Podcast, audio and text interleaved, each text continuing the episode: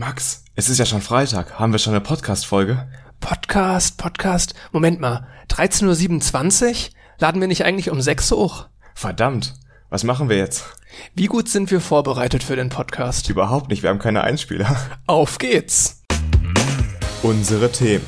Optischer Transistor. Die Zukunft der Mikroelektronik. Großbritannien und die Abkehr vom metrischen System. Chemtrails waren gestern. Morgen atmen wir Mikrochips. Und Lego bauen im Studium. Wie lief das eigentlich? Ladies and Gentlemen, herzlich willkommen zu 2 mit Potenzial.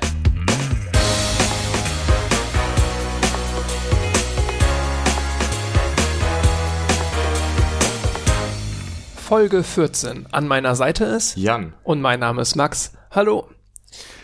Was war das für eine Woche? Ja, es ist, äh, war stressiger als gedacht. Wir hatten dieses äh, MATLAB-Praktikum, was wir schon mal angesprochen hatten in den letzten Folgen. Und das hat uns doch mehr Zeit gekostet, als wir gedacht hätten. Deswegen nehmen wir jetzt erst am Freitag auf. Und auch wieder, ihr kennt's noch aus der Klausurphase beziehungsweise Semesterendezeit, ähm, eine Folge ohne Einspieler und auch von der Länge dementsprechend ein bisschen eingeschrumpft. Aber keine Angst, in zwei Wochen kommt wieder eine normale Folge. Davon können wir ausgehen, weil wir jetzt nächste Woche unsere einzige Woche haben im ganzen letzten Jahr, in der wir nichts haben. Keine Klausuren mehr und wirklich mal Freizeit bis zum Semesterstart. Lernst du da nicht schon für die neuen Fächer? Nein, tue ich nicht. Unfassbar. ja, die Pause haben wir uns verdient. Also am Ende des Podcasts reden wir noch mal kurz über die äh, Geschehnisse jetzt in der letzten Woche, was wir da gemacht haben in dem Praktikum etc. Jetzt gehen wir aber erstmal noch ein paar auf ein paar andere Themen ein und ähm, genau sprechen darüber später. Was gab's denn bei dir außerhalb des Praktikums, was du noch irgendwie geschafft hast unterzubringen? Ähm, also bei mir immer Fußball und mit ein paar Leuten treffen. Und das war auch ganz schön. Durch das Praktikum waren wir jetzt wieder mehr in Kontakt mit Leuten und ähm, haben auch, finde ich, besser Kontakte wieder knüpfen können im Studium. Jetzt heute später noch gehen wir auf den Grillen, was von der Fachschaft veranstaltet wird. Darauf freue ich mich auch schon. Jetzt aktuell ist es einfach wieder möglich, mehr Kontakte zu knüpfen. Wird langsam mal wieder Zeit, auch Leute in Präsenz zu sehen. Äh, man hat irgendwie das Gefühl mal, es passiert was. Genau, ja. Und ich finde auch, dass es äh, so jetzt ein bisschen aufgeweckter wieder ist. Ganz am Anfang, nachdem man sich, also nachdem man sich wieder treffen konnte, als die Corona-Welle im Sommer so ein bisschen abgeflacht war, hatte das meiner Meinung nach so ein bisschen Startschwierigkeiten noch. Das kann auch daran Gelegenheit, äh, gelegen haben, dass noch nicht alle in Aachen jetzt wirklich gewohnt haben. Und weil halt auch noch nichts in Präsenz war. Man musste Genau. noch alles abklären. Dann kam noch Klausurphase hinzu. Ich hätte mir auch vorstellen können, irgendwie noch äh, Sachen zu machen. Aber halt Klausurphase währenddessen, Genau. dann Dann möchtest du machst dich du nicht weniger. ablenken lassen. Ja. Aber jetzt geht's wieder. Und jetzt äh, ist es auch ganz schön, dass wir mal wieder Leute treffen können. Ja. Was, was haben wir ja noch gemacht? Jetzt war Bowling einmal am Abend, ne? Gestern, Genau. gestern Abend. Kino, Bowling, was kann man noch machen? Kino, was hast du gesehen? Also, Shang-Chi. Puh. Ja, das ist der äh, neue Marvel-Film von äh, ja, hier der MCU-Reihe. Die haben ja ihr großes Marvel Cinematic Universe mit was weiß ich wie vielen Filmen mittlerweile. Und ich bin da auch gar nicht mehr drin. Ich glaube, den letzten, den ich da wirklich regulär gesehen habe, also bis wohin ich das verfolgt habe, war eigentlich Doctor Strange. Bei dir so? Ähm, also wirklich in Reihenfolge habe ich die nicht geguckt oder geschweige denn im Kino war ich da auch nie für die MCU-Filme. Okay. Ähm, Doctor Strange habe ich gesehen. Also ich hatte damals ab 2008 mit Iron Man hatte ich eigentlich alle Filme gesehen, auch als sie rauskamen. Nur 2008, okay. kam doch Iron Man schon raus oder nicht? ja, ja, stimmt. Ja. Und dann, danach hatte ich irgendwie alle gesehen, den ersten, zweiten Avengers-Film und alles drumherum. Aber nach Doctor Strange, der war noch ganz gut, aber auch sehr ähnlich zu Iron Man, hatte ich dann irgendwie keinen Bock mehr drauf. Ich habe nur so vereinzelt immer mal wieder einen Film, aber so richtig toll. Also es gab halt ein paar Ausnahmen. Doctor Strange fand ich auch äh, ganz cool und ähm, den ersten Ant-Man hieß er, fand ich eigentlich auch ganz nett. Oh, den habe ich nicht gesehen. Nee. ähm, und was gab's hier noch? Guardians of the Galaxy. Stimmt, der war geil. Der war auch geil, der war genau. Äh, die hatte ich auch gesehen, aber so richtig, so richtig überzeugend tut mich Marvel gerade mit ihren ähm, großen Filmreihen dann, sei es jetzt Iron Man oder Captain ja America alles oder zusammen. Avengers. Und das ist auch so ein Kritikpunkt, finde ich, der recht valide ist, dass du eben alles gucken musst, um alles zu verstehen. Das ist eigentlich jetzt, nicht cool, ne? Bei Shang-Chi war es jetzt nicht ganz so schlimm. Das ist ja so wieder eine Origin-Story, wo ein neuer Superheld eingeführt wird. Aber es waren immer wieder Anspielungen im Film auf die Geschehnisse aus den anderen Filmen, die davor passiert sind. Oder andere Charaktere tauchten auf aus anderen Filmen. Wie zum Beispiel dieser Wong heißt er, glaube ich, aus Doctor Strange. Der das Kloster da leitet. Stimmt, ja. Genau, ja, der, der ich taucht da auch mich, ja. auf. Ja. Und ähm, dann muss man, also man hat mehr von den Filmen, wenn man die anderen gesehen hat, was aus einer Marketingperspektive ziemlich geil ist, weil halt die Leute alle Filme gucken und das viel mehr Geld in die Kassen spielt von Marvel beziehungsweise Disney. Andererseits machst du natürlich dadurch nur Filme für Marvel-Fans irg irgendwo, ne? Es ist, zum großen Stück ist es ein Fanservice einfach. Die Fans wissen, worauf sie sich einlassen. Die Filme sind etwa gleich aufgebaut immer. Sie haben immer diese lockere, humoristische Art. Ein bisschen was Episches, aber es wird nie schlimm oder ganz dramatisch. Es ist meistens dann doch ein bisschen fröhlich gegen Ende.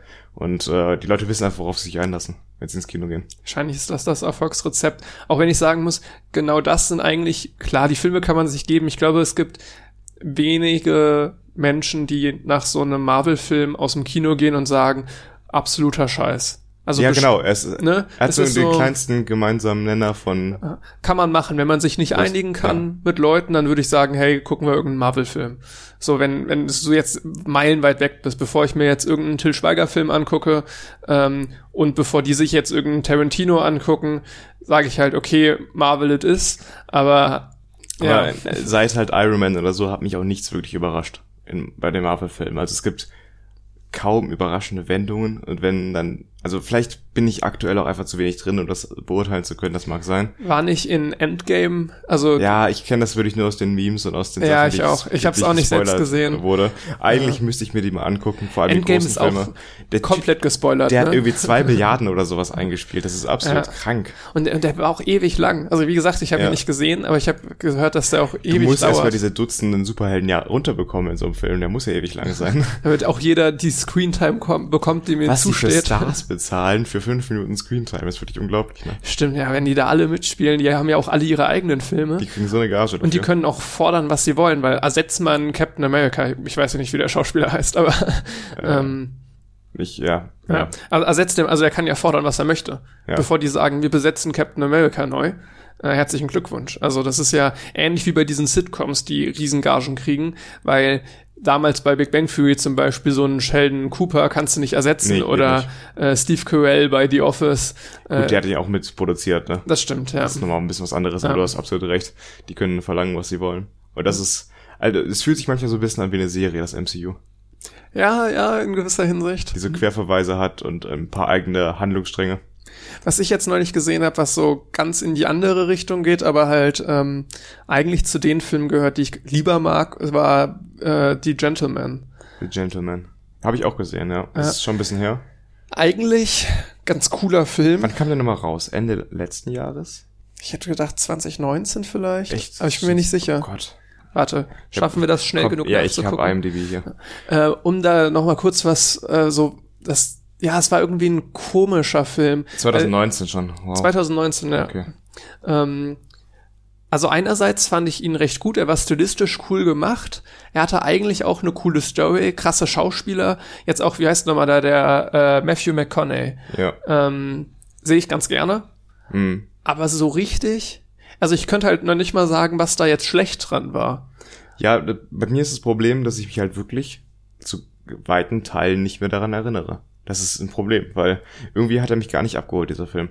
Ich mhm. erinnere mich halt daran, dass ich den Stil ziemlich cool fand. Das ist halt diese britische Oberschicht und äh, dieses Gangsterhafte, was ich eigentlich auch ganz gut, äh, also da kann ich mich eigentlich immer ganz gut mit anfreunden.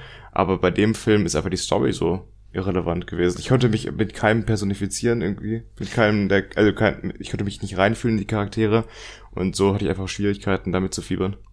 Ja, das Personifizieren mit irgendwas, das hat wirklich komplett gefehlt, das fand ich auch. Ansonsten die Story, eigentlich war die schon gut. Da gab es irgendwie Twists drin, die war nicht vorhersehbar, ja. die war auch relativ verschachtelt, aber trotzdem verständlich. Also ich hatte jetzt nie ein Problem zu verstehen, was abgeht. Hm. Aber trotzdem hat irgendwas gefehlt. Vielleicht ist es genau dieser Personifizierungsding, dass also, dass ich jetzt mich in niemanden wirklich hineinversetzen kann und dadurch mit niemandem mitfieber. Ich genau meine, das, was ich an Dunkirk kritisiert hatte. Normalerweise hat man ja so eine Durchschnittsperson, die da irgendwie reingezogen wird in diese Welt und die begleitet man so ein bisschen. Das ist äh, quasi, sieht der Zuschauer den Film durch die Augen dieser Person. Und ich glaube, das hat mir in dem Film irgendwie gefehlt. Sowas. Am ehesten Hauptcharakter wäre jetzt da Matthew McConaughey, ne? Ich weiß hm. nicht mehr, wie sein Charakter hieß. Steht Michael bestimmt daneben. Pearson. Ah, ja. Ähm, ich glaube, das ist so am ehesten die Hauptperson. Aber so richtig, äh, dieser Journalist, der da die ganze Zeit rumhing, von dem hat man halt auch echt viel gehört. Also der war ja fast ähnlich viel vertreten, beziehungsweise hat ja die Geschichte erzählt eigentlich, ne? Ja. Äh, aus, aus seiner Nein, ich war gut, ich weiß nicht, ob man sagen kann aus seiner Perspektive. Aber obwohl das zwei, drei Tage her ist, dass ich den gesehen habe, ich glaube am Sonntag oder so, ja. äh, selbst da habe ich echt große Lücken, was diesen Film angeht, obwohl ich eigentlich recht aufmerksam dabei war. Genau, ich, ich weiß es auch nicht, was da gefehlt hat. Also vielleicht ein bisschen dieser Zugang zu der Story. Kann sein, ne? Ich habe noch äh, Train to Busan gesehen. Nochmal? Train to Busan. Sagt mir gar nichts.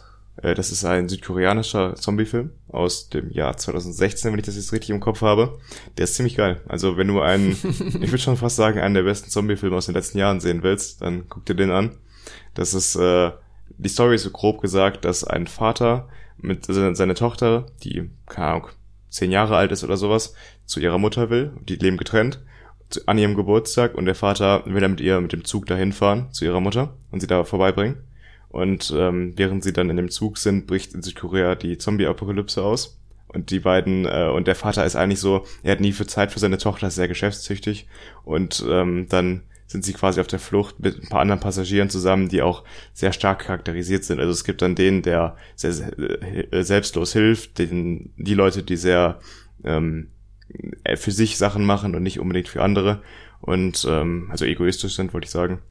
Und das ist ziemlich gut gezeigt, eigentlich, wie der Vater dann von dieser sehr egoistischen Rolle mehr zu dieser mitfühlenden Rolle, helfenden Rolle geht. Und äh, den Film kann man sich echt mal angucken. Also ist äh, nicht schlecht. Ist von den Machern irgendwas anderes noch, was man kennt?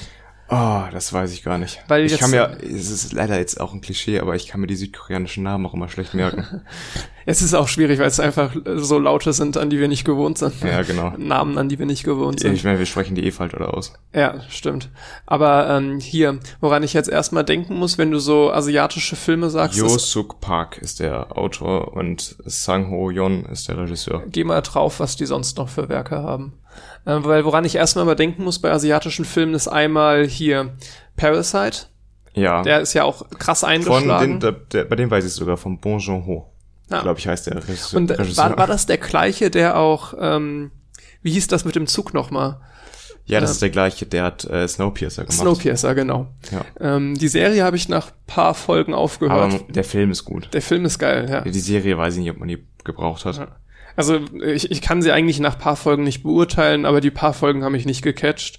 Vielleicht lohnt es sich dran zu bleiben. Ähm, also ich kenne jetzt von dem Regisseur nichts anderes hier. Aber wer Snowpiercer nicht gesehen hat jetzt zum Beispiel, das kann man sich wirklich geben, weil das ist so ein cool gemacht. Die gehen von ganz hinten durch so einen Zug und jedes Abteil also man muss ist eine sagen, andere Welt. Es ist halt eine postapokalyptische Welt und nur noch dieser Zug fährt halt. Alles drumherum ist eingefroren, also die Welt ist einfach sehr kalt geworden und dieser, äh, deswegen auch Snowpiercer, der Zug bohrt sich halt durch die Eisschichten und fährt halt weiter um die Welt. Und ähm, nur da drin ist halt das Leben möglich. Und dann handelt der Film davon, wie die Menschen darin also leben. Also quasi, quasi. so eine Klassengesellschaft. Ganz hinten genau. im Zug sind die armen Leute und ganz vorne die ganz Reichen. Und der Zug muss dann halt laufen bleiben. Und dann arbeiten sich die Leute von hinten nach vorne. Und was da halt so mega faszinierend dran ist, ist, dass jedes Abteil, wo die dann durchkommen, auf eine ganz absurde Art anders gestaltet ist. Ja. Also du hast da, da prallen dann die krassesten Gegensätze aufeinander und das ist so wunderbar illustriert in diesem Film. Aber das ist generell, glaube ich, so ein Thema, was sich durchzieht durch südkoreanisches Kino, diese Klassengesellschaft. Das ist jetzt in Snowpiercer so, ganz klar. In Parasite aber auch. Du hast halt die Leute, Stimmt. die im mhm. Keller leben, ganz arm, ganz ähm, ganz verarmt und ohne Perspektive. Und dann gibt's halt die Leute, die in den teuren Häusern leben und das ist eine komplett andere Welt, komplett gespalten. Und meistens sind es aber auch die, die Ärmeren, die dann die freundlicheren sind, die altruistischen Leute und die Reichen sind eben eher die egoistischen. Und genauso ist es auch in Train to Busan. Du hast die reichen Geschäftsleute, die eher die Egoisten sind in der Zombie-Apokalypse und du hast die armen Leute, die eher die Altruisten sind. Und ich glaube einfach, in Südkorea hat es wahrscheinlich auch viel mit der Kultur zu tun. Ich war noch nie da, ich will gerne mal dahin. Ähm, dass das halt auch in den Filmen aufgearbeitet wird. Und was ich gerade schätze an so asiatischen Filmen ist dieses, das kann manchmal auch sehr nervig sein, aber jetzt äh, diese zwei Filme und wahrscheinlich dann auch in dem dritten, äh, finde ich, wird es immer wunderbar umgesetzt und zwar, dass sie alles extrem auf die Spitze treiben. Ja, also das absolut. Maß an Absurdität, aber so geniale Absurdität irgendwie, äh, wohin sich Parasite entwickelt, der Film, wo du da denkst, was musst du dir eingeworfen haben, um darauf zu kommen, aber es ist ja. trotzdem so schön, also was heißt schön anzusehen, es ist so cool anzusehen, es ähm, macht einfach total viel Spaß. Weil da weißt du nicht, was du bekommst, wenn du ins Kino gehst, im Vergleich zu den ganzen Marvel-Filmen. Ja. Aber du Vorteil. gehst ganz anders daraus, als du aus dem Marvel-Film rausgehst. Genau, weil du halt wirklich überrascht bist. Du denkst darüber nach, was ist da gerade passiert. Ja, ja, und so, keine Ahnung, die Bilder jetzt nicht, weil sie besonders blutig oder sonst wie wären, das meine ich jetzt nicht, aber diese, trotzdem diese Bilder und diese Erzählart bleibt dir irgendwie im Kopf und diese Absurdität und diese Gegensätze, daran erinnert man sich halt einfach. Das ist halt, Also südkoreanisches Kino hat so ein gewisses Gefühl, was äh, Ja. transportiert wird, was einfach Ja. ziemlich geil ist. Das stimmt. Mhm. Wir sollten einen Filmpodcast machen. so lang, langsam wird Zeit. 15 Minuten über Filme. Ja, Wenn wir jede zweite Folge 15 Minuten über Filme reden, da kommt schon einiges zusammen. Das ist das Stichwort für einen Themenwechsel, weil ich habe was ganz Interessantes gefunden. Ähm, und zwar war das ein Artikel in Nature. Äh, und zwar, weil es ist mir deswegen ins Auge gesprungen, weil wir es immer mal wieder als Podcast-Thema hatten. Und zwar, du hast ja mal über Transistoren gesprochen und so, ähm, wie hieß es nochmal, Moore's Law, ne? Die Anzahl an Transistoren auf einem Prozessor verdoppelt sich alle zwei Jahre. Und wir hatten da auch festgestellt, dass das bald physikalische Grenzen haben wird. Wir hatten da über die 2 Nanometer Chips gesprochen in irgendeiner Folge. Genau, stimmt. Würden wir jetzt noch wissen, welche Folgennummer es war, Wir sind ja mittlerweile schon bei 14. Ich weiß das nicht mehr bei Krass, jeder. ne? 14? Bei jedem Thema weiß ich nicht mehr, wo das war.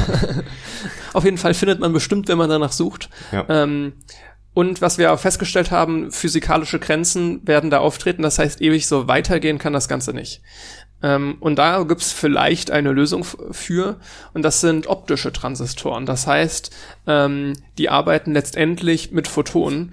Wie das genau funktioniert, ich würde wünschen, ich hätte es verstanden, aber ich habe es nicht verstanden. Aber es ist, scheint sehr kompliziert zu sein. Wir haben heute noch eine kurze Institutsführung bekommen, da wo wir dieses MATLAB Meets Mindstorms äh, Projekt hatten.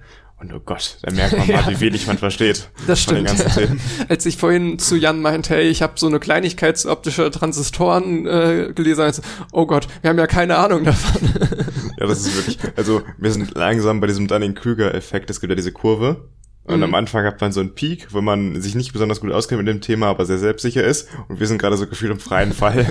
das stimmt, ja. Also es liegt einfach am Studium jetzt nach zwei Semestern. Man hat so ein bisschen eine Ahnung und man sieht langsam, wie weit auch eigentlich dieses Feld ist und wie weiß, Und wie man viel merkt auch, weiß. wie weit weg man von der Praxis ist. Ja, Äh, weißt du, wir haben irgendwelche, so mit Schaltungen haben wir uns ja beschäftigt in ET1 und ET2. Aber jetzt siehst du da so ein Bild hängen, wo er dann erklärt, was da irgendwie wie ist und du checkst halt gar nichts mehr. Das ist dann, keine Ahnung, 20, äh, nee, 20.000 ist viel zu tief gegriffen, aber eine Million Transistoren da auf einem Bild, wo du denkst, yo, wie soll man da durchblicken, geschweige denn, wie soll ich sowas designen selber? genau, ja. Da, war, da hing so ein riesen Plakat, wo die halt selbst einen Chip designt haben, der, ich glaube, dreieinhalb mal fünf Millimeter groß war.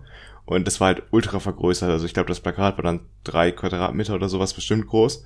Und ähm, das ist, sah hochkomplex aus und ich habe auch nicht viel verstanden von dem, was sie da erzählt haben. Das ist trotzdem immer sehr faszinierend. Das hat mich tatsächlich nochmal so ein bisschen ins Wackeln gebracht, jetzt auch mit meiner Schwerpunktwahl. Ich Für die haben wir noch Zeit, ne? Für die haben wir Zeiten, aber ich interessiere mich auch sehr für Informatik. Also es ist jetzt nicht so, dass es aus dem Rennen ist. Äh, absolut nicht. Es ist immer noch wahrscheinlich das, äh, was ich am ehesten machen werde, weil ich halt mich für Informatik irgendwie faszinieren kann. Aber so wirklich praktisch so eine Schaltung vor sich haben, ist halt auch was Cooles und da Messungen Absolut. machen zu Das ist halt können. eher so mein Ding. ähm, Finde ich eigentlich auch ganz nice. Jetzt also, haben wir im nächsten Semester Schaltungstechnik Ja. und dann ähm, darüber können wir in der nächsten Folge vielleicht mal sprechen. Stimmt, was so auf für, uns zukommt. Was für Module wir jetzt im nächsten Genau. Semester andere, anders haben. Und vor allem kommt da Schaltungstechnik und das äh, wird besonders interessant, Ja. glaube ich. Ähm, was wollte ich gerade sagen? Äh, aber es ist schön, dass ich mich für alles irgendwie begeistern kann und dass es nicht andersrum ist, weil Genau. dass man, wenn man sich für nichts begeistern kann, Ja. ist natürlich blöd. Dann aber mal noch mal raus. ganz kurz Ja. zu den optischen Transistoren. Jetzt muss ich hier schon noch meine Notizen loswerden. Also so geht das nicht. Also wir haben uns nicht gut vorbereitet auf diese Folge, Nee. aber wir haben Notizen. Vor allen Dingen hatte ich jetzt vorher echt Angst, weil äh, wir hatten eigentlich gehofft, schon früher aufnehmen zu können, aber dann war jetzt diese Woche mega voll. Mhm. Äh, und deswegen ist auch die Zeit, wo ich die Notizen gemacht habe, weil ansonsten, wir bereiten natürlich die Folgen immer äh, mehr oder weniger ausführlich vor. Und jetzt sind die Notizen schon was älter und ich weiß gar nicht mehr ganz genau so, worum es geht und bin hier, bin hier sehr an mein iPad gebunden. Lehn dich nicht zu weit aus dem Fenster. Auf jeden Fall, ähm, so nur um eine Idee davon zu kriegen, wo könnte das hinführen mit den optischen Transistoren, was können die besser, ähm, bis zu tausendmal schneller schalten ist mit denen möglich.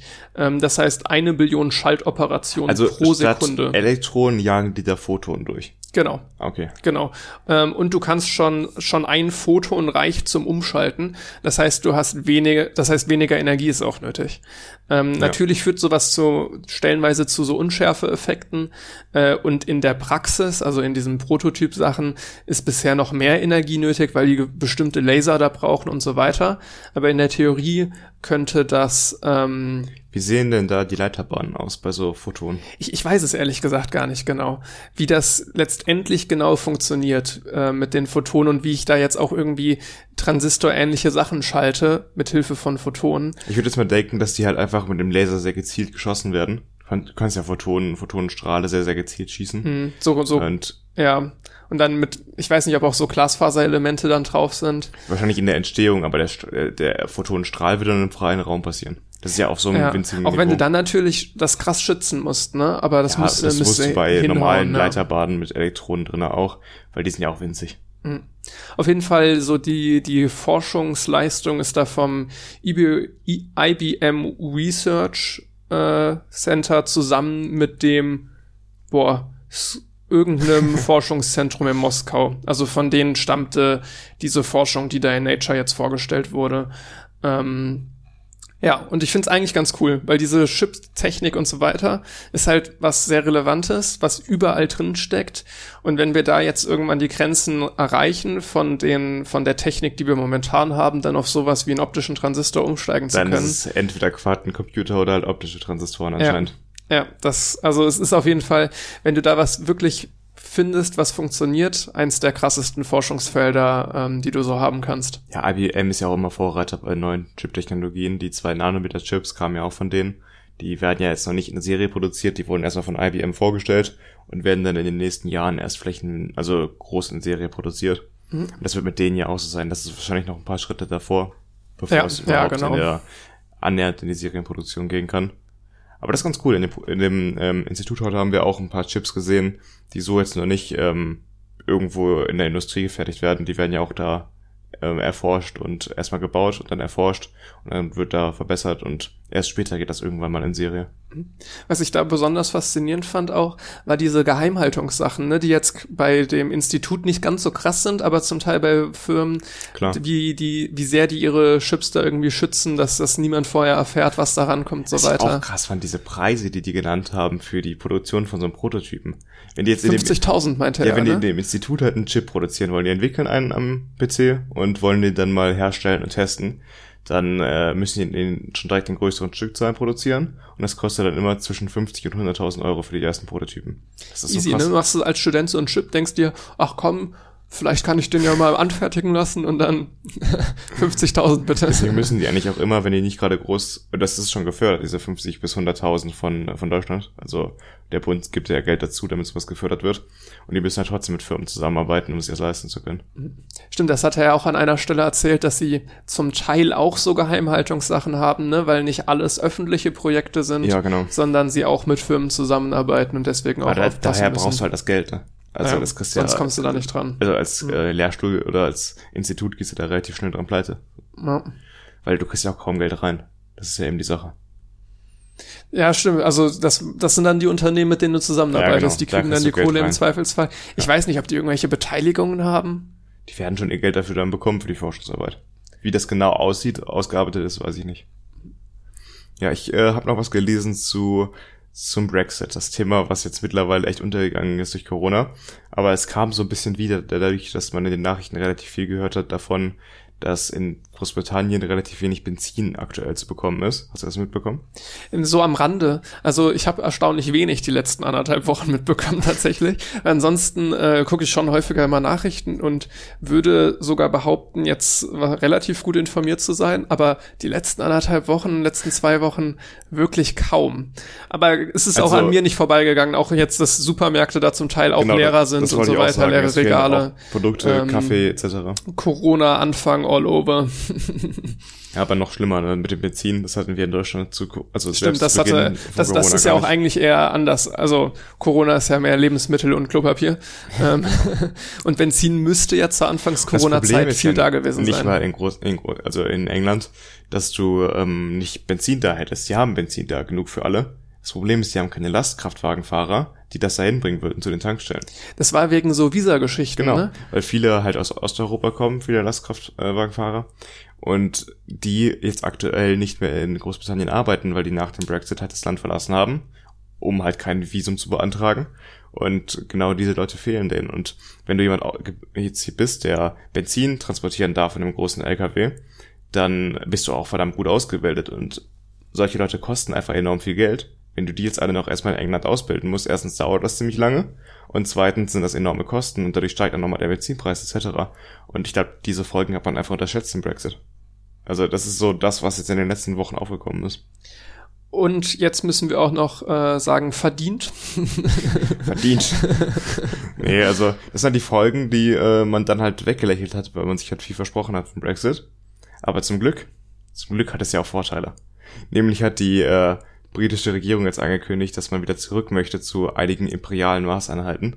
Zum Beispiel soll man jetzt in Zukunft wieder Pfund und Unze benutzen dürfen, statt Gramm und Kilogramm in Geschäften. Oh Gott.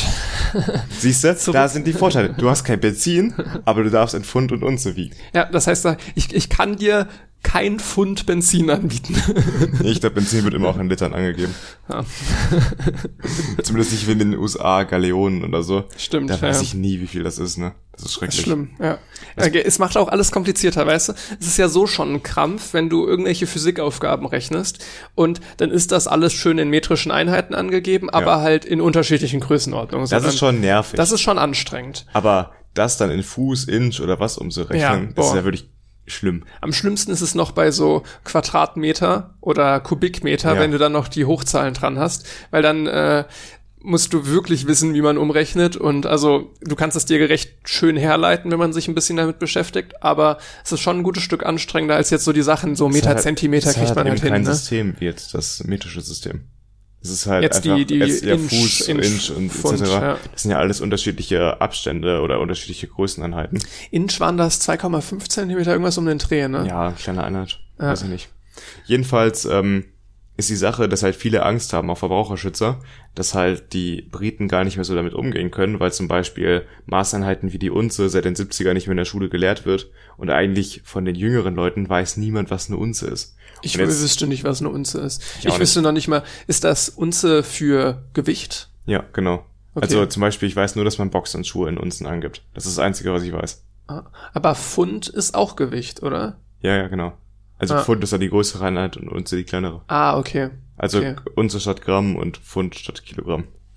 Hm. Das, das hätte ich jetzt echt nicht gewusst. Also, so viel weiß ich dann doch noch, aber ich weiß nicht, wie, wie viel das genau ist. Und das Problem ist eben, dass halt Verbraucherschützer waren, dass jetzt ziemlich viele Briten über den Tisch gezogen werden können, weil sie halt nicht so ein Gefühl dafür haben und dass man so verdeckt hat die Preise erhöht, weil du den eine Umrechnungsfaktor gute nicht Idee immer weißt. eigentlich, ne? Jetzt für, für Genau. äh, Engländer, für ich weiß nicht, wie man Großbritannien. Ja. Gibt's da irgendeinen besseren Namen für jetzt, wo ich so drüber nachdenke? Das ist irgendwie blöd, ne? Vor allem Ja. die Namensgebung ist auch schwierig. Also klar, es gibt England, Wales, ähm, Schottland und Nordirland. Dann die Insel, auf der England, Wales und Schottland sind, heißt Britannien. Und aber Großbritannien schließt noch Nordirland mit ein, obwohl die nicht auf Britannien sind, auf dieser Insel, weil das ist ja die irische Insel, auf Was der die ein sind. Chaos, ne? Und dann Ja. hast du noch irgendwie, Deswegen United Kingdom eigentlich. ja, dann hast du noch das Königreich, aber da sind doch auch wieder noch weiter. Da sind ja noch die Inseln und sowas Genau, dabei. genau. Und dann gibt's noch das Commonwealth, da sind dann die, äh, das ist ja Oh Indien Mann. dabei, Australien etc. Das ist wirklich wild. Nicht nur ein Film-Podcast, auch noch ein Geografie-Podcast. Ja, oder halt Regierung da, äh, die sind, Das ist ganz das schlimm. ist sehr komplizierter. Das ist ein Minenfeld für Podcast-Leute, Ja. die so unvorbereitet dann über Dinge anfangen zu reden. Ich glaube, das war jetzt so halbwegs richtig, hoffe ich mal. Müsst, müsst ihr hinkommen, ne? Aber das hätte ich dir jetzt auch nicht sagen können, jetzt mit, und mit Commonwealth schon gar nicht mehr. Also so äh, Großbritannien und England, okay, klar, das, Ja. das sollte man hinkriegen, Aber das ist halt Allgemeinbildung. Britannien heißt. Und dann mit Britannien, also ja, hätte ich da jetzt Antwortmöglichkeiten, wäre ich wahrscheinlich auch drauf gekommen, aber hätte ich jetzt nicht so, so raushauen können. Andersherum muss man sagen, dass ähm, die Engländer ja immer noch Meilen und Yards benutzen. Also da wäre die Umstellung nicht so groß. Zum Beispiel in der Distanzangabe äh, von Städten, wenn du auf Autobahn fährst, dann siehst du in so, viel, so und so vielen Meilen ist London. Das sind die ja gewohnt. Das heißt, da ist die Umstellung nicht ganz so groß. Jetzt, ähm, was auch noch ähm, sehr viel für Nationalstolz gesorgt hat bei den Konservativen, die auch für den Brexit waren, dass der Crown Stamp wieder eingeführt wird. Der ersetzt dann wieder dieses CE-Zeichen. das CE-Zeichen kennen wir ja. Wenn wir jetzt hier unter unsere coolen Ikea-Gläser gucken, sollte das auch Ja. dabei sein. Hoffentlich, ne? Äh, pff, Nee, ist ich nicht da. mal. Okay, dann nicht. Jedenfalls ist das hier so ein Zeichen für eine einheitliche Eichung und das kannst du dann nachgucken, wie das geeicht ist etc. in ganz Europa. Und der Crown Stamp war früher auf Biergläsern, auf diesen, äh, die in den, in die in England ja ganz beliebt sind, äh, das Maß, also das Zeichen für die korrekte Eichung. Und das musste irgendwann abgeschafft werden und ersetzt werden durch das CE-Symbol. Und jetzt ändern sie das wieder zurück, dass halt wieder dieses alte Zeichen eingeführt wird. Und äh, darauf äh, sind sie jetzt sehr stolz. Das äh, ja. Ich, ich muss noch mal ganz kurz einhaken auf das, was du vorher gesagt hast mit den Meilen und Yards, weil ähm, es ist ein bisschen Halbwissen. Ich habe es jetzt nicht nochmal äh, recherchiert, aber ich meine, der das äh, Projekt der ESA, die haben damals einen Mars Rover auch entwickelt und der ist gescheitert. Also die haben irgendwie keine Nee, nee, das war schon von der NASA, das Ding. 2016. Ach, 2006. Genau, die ESA hatte auch mal ein Mars Rover Projekt. Ich weiß leider den Namen gerade nicht. Hm. Ähm, und der ist gescheitert. Äh, die haben nach der Landung kein Signal mehr bekommen und das Hm. Ding ist irgendwie auf dem Boden zerschellt. Auf jeden Fall hat man dann in der nach, äh, na- in der Aufarbeitung herausgefunden, dass an einer Stelle mit Fuß gearbeitet wurde. Und ähm, Sicher, dass es der war? Weil ich kenne die meine, Story. es war ich kenne die Story von diesem NASA-Länder, Mhm. der auf dem Mars landen sollte. 96 war das, glaube ich. vielleicht verwechsel ich es auch, Weil aber da war das nämlich so, dass die NASA rechnet ja in metrischen Einheiten, wie man das auch macht normalerweise. Und ähm, dann gab es eine Softwarefirma, die für diesen Rover oder für diesen Länder eine Software programmiert hat. Und die haben das eben in dem imperialen System gemacht und die NASA hat das metrische benutzt und deswegen gab es einen Fehler. Also Es- es das kann war meine, sein, es kann sein, das dass ich mich da- 96. äh, darf ähm, vertue. Mars Climate Orbiter. Äh, bei unseren früheren Mars-Missionen haben wir immer das metrische System benutzt, erklärte JPL-Sprecher Tom Gavin. Klickt man drauf, das ist vom Spiegel. Jedenfalls ist es eigentlich wichtig, das metrische System einheitlich Auf jeden zu Fall, es ist genau, es ist ein schönes Beispiel. Also egal, ob jetzt 1999 oder 2016 oder 2016. beide Male, Ja. ein, ein schönes Beispiel dafür, wie, naja, schnell sowas nach hinten losgehen kann, sich da nicht an einheitliche Standards zu halten. Jetzt muss man natürlich sich fragen, was ist denn der einheitliche Standard? Gibt's den, ne? Aber den Aber gibt's schon. Schon, Also, ja. wenn man sich so eine Weltkarte anguckt, wer benutzt das imperiale System und wer benutzt das metrische System, dann gibt's einen ganz klaren äh, Und auch in der Wissenschaft. Selbst wenn du jetzt in Amerika in irgendeinem Forschungszentrum bist, werden die das metrische System verwenden. Genau. Ähm, das ist ganz schön jetzt in diesem Buch, der Astronaut hatte ich schon mal drüber geredet. Ja. Da wacht er am Anfang auf und weiß nicht, was Sache ist. Und dann fällt ihn auf, dass er sowohl im metrischen System als auch im, im so Meilen und in diesem, wie auch immer das System heißt, ähm, denk, denkt, äh, je nachdem, wenn er was Wissenschaftliches irgendwie denkt, dann das metrische System und wenn er jetzt irgendwas so Entfernungen, Ja, beides Ähm, zu kennen ist schon ganz cool. dann eigentlich. beides und daraus kann er dann schließen, dass er irgendwie mit Forschung zu tun hat. Äh, Gut, wenn man gar nichts mehr weiß, dann ja, das ist das ist, so das ist ganz interessant, wie da seine Gedankenverläufe gestellt werden. So, hm, ich denke gerade in Zentimetern, aber eben, als ich die Entfernung gedacht habe, habe ich in Meilen gedacht. Hm, dann muss ich wohl was mit Forschung am Hut haben. Wahrscheinlich Amerikaner oder Brite sein. Ja, genau. Der, Tel der, Daily, der Daily Telegraph nannte auf jeden Fall den Crown Stamp den Eckpfeiler des britischen Lebens. Das nochmal als Beleg, da- das nochmal als Beleg dafür, wie ernst sie es meinen damit. Oh Und dann Mann. kamen auch noch so Argumente, da habe ich dann gelesen, äh, wie, ja, das wurde ja von Napoleon eingeführt, das metrische, metrische System, was ja auch richtig ist. Napoleon hat das ja nach Europa gebracht oder verbreitet. Aber das heißt ja nichts. Nur weil der Typ das da verbreitet hat und der Franzose war, heißt es ja nicht, dass das System schlecht ist. Ja, Das ist ja. ganz weird, diese Also man sollte sich da nicht an den geschichtlichen Sachen orientieren, ist zumindest 200 nicht bei Jahren sowas. Ja. Ja. also klar, man, es gibt auch viele Punkte, wo man sich an geschichtlichen Sachen orientieren sollte, aber nicht, nicht da. Nicht da, genau. Ein weiteres Ding ist halt der Datenschutz. Da hatten die bereits im August angekündigt, dass sie sich von ein paar Regeln der DSGVO lösen wollen. Und ähm, ich will da mal kurz zitieren den Kulturminister Oliver Dowden. Jetzt, da wir die EU verlassen haben, bin ich entschlossen, die Gelegenheit zu ergreifen und eine weltweite führende Datenpolitik zu entwickeln, die eine Brexit-Dividende für Privatpersonen und Unternehmen bringt. Eine Brexit-Dividende. Genau. Das Wort fand ich ganz interessant, weil es eben zeigt, da stehen vor allem monetäre Interessen im Vordergrund, diese DSGVO-Regeln zu lockern und nicht eben die Datenschutzinteressen, wofür diese Regel ja eigentlich geschaffen wurde. Also, das sehe ich schon sehr kritisch, dass die Engländer sich jetzt davon so lösen wollen. Generell bei so Datenschutzsachen ist ein schwieriges Thema irgendwie, ne? Ähm, wie man damit genau umgehen muss. Also immer so eine also Die Vorteile liegen halt auf der Hand für Einzelpersonen. Wenn mhm. halt Unternehmen nicht genau dich targeten können mit äh, Werbung etc., gibst du weniger Geld für Scheiße aus, die du nicht haben willst. Also die können das schon so machen, dass du äh, mit einer sehr, sehr personalisierten Werbeanzeige dazu gebracht wirst, eher was zu kaufen. Ein guter FDP-Wähler würde sagen, selber schuld.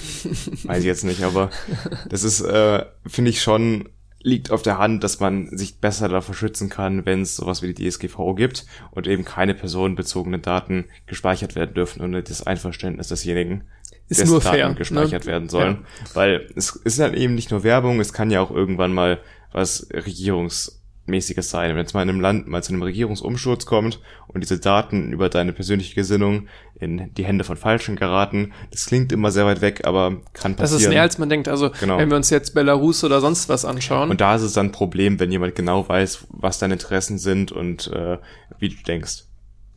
Ja, ja da, da gibt es natürlich auch nochmal unterschiedliche Abstufungen von, ne? so politische Daten sind dann nochmal für sowas zumindest gefährlicher, für wirtschaftliche Sachen tendenziell uninteressanter. Aber die hängen zusammen. Also ja. jemand, der sich wirtschaftlich da und dafür interessiert und eher ähm, diese Einstellung hat zu Geld ausgeben, zu mhm. halt, was für Werbetreiben interessant ist, der hat auch eher die eine oder andere politische Eigen äh, Gesinnung. Wenn jemand die ganze Zeit nach FDP-Sachen googelt, dann kriegt er vorgeschlagen eine Rolex und ein iPhone.